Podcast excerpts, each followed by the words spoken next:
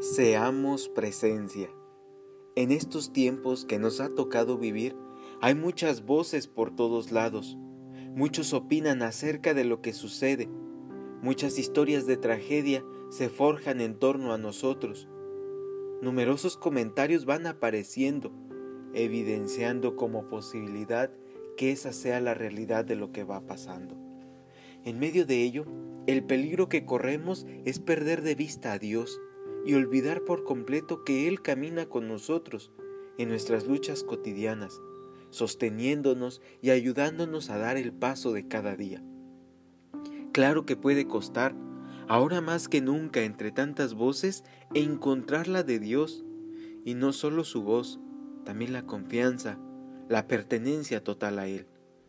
Parece entonces que le damos más credibilidad a otras voces, que a la del mismo Dios que aparece con mucha frecuencia en el clamor de hermanos y hermanas que desean ser escuchados y acompañados en estos tiempos que viven soledad, ansiedad, depresión e incluso carencia material. Pero nosotros seguimos creyendo más en lo que aparece en una pantalla que en el evidente clamor de nuestros hermanos.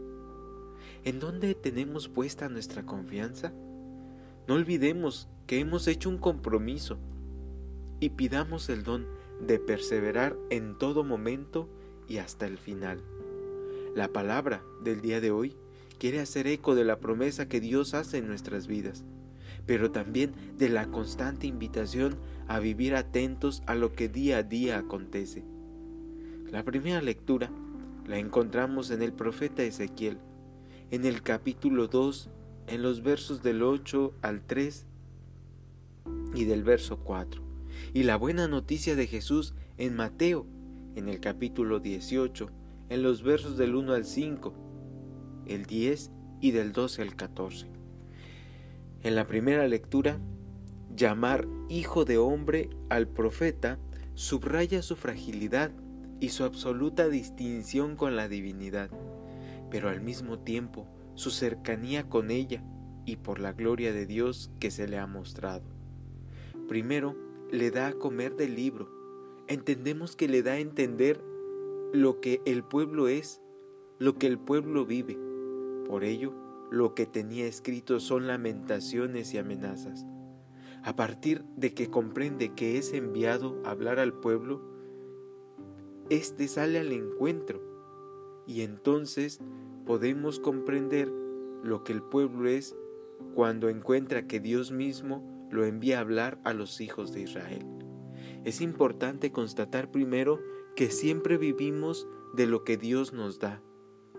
Con ello nos envía a ser presencia, solo a partir de que hemos abierto la boca y hemos dejado que sea Él quien nos alimente, Él quien nos sostenga, Él quien sea el referente de nuestra vida, él que anime nuestro corazón.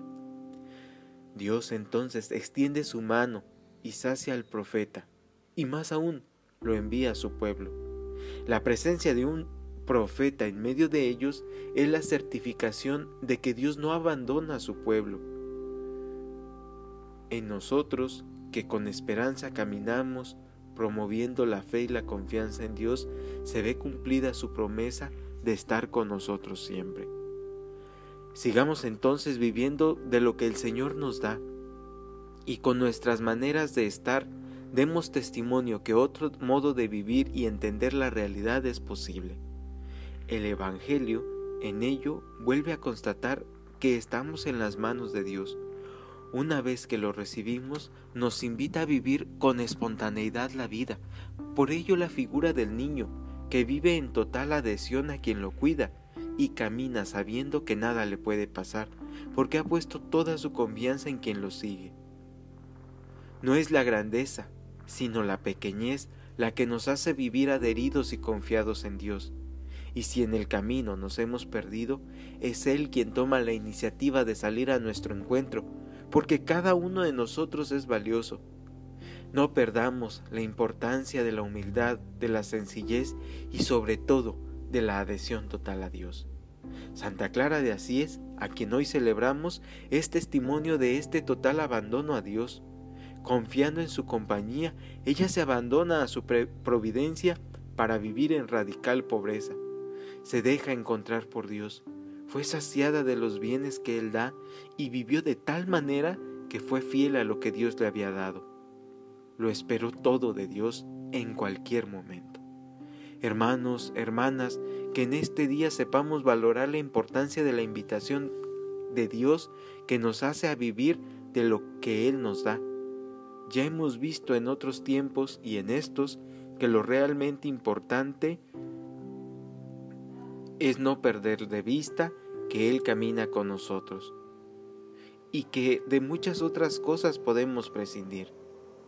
Sigamos siendo buscadores de alternativas y recibamos a Dios en nuestras vidas, así como un niño, con absoluta sencillez y confianza. Hermanos, hermanas, ánimo firme.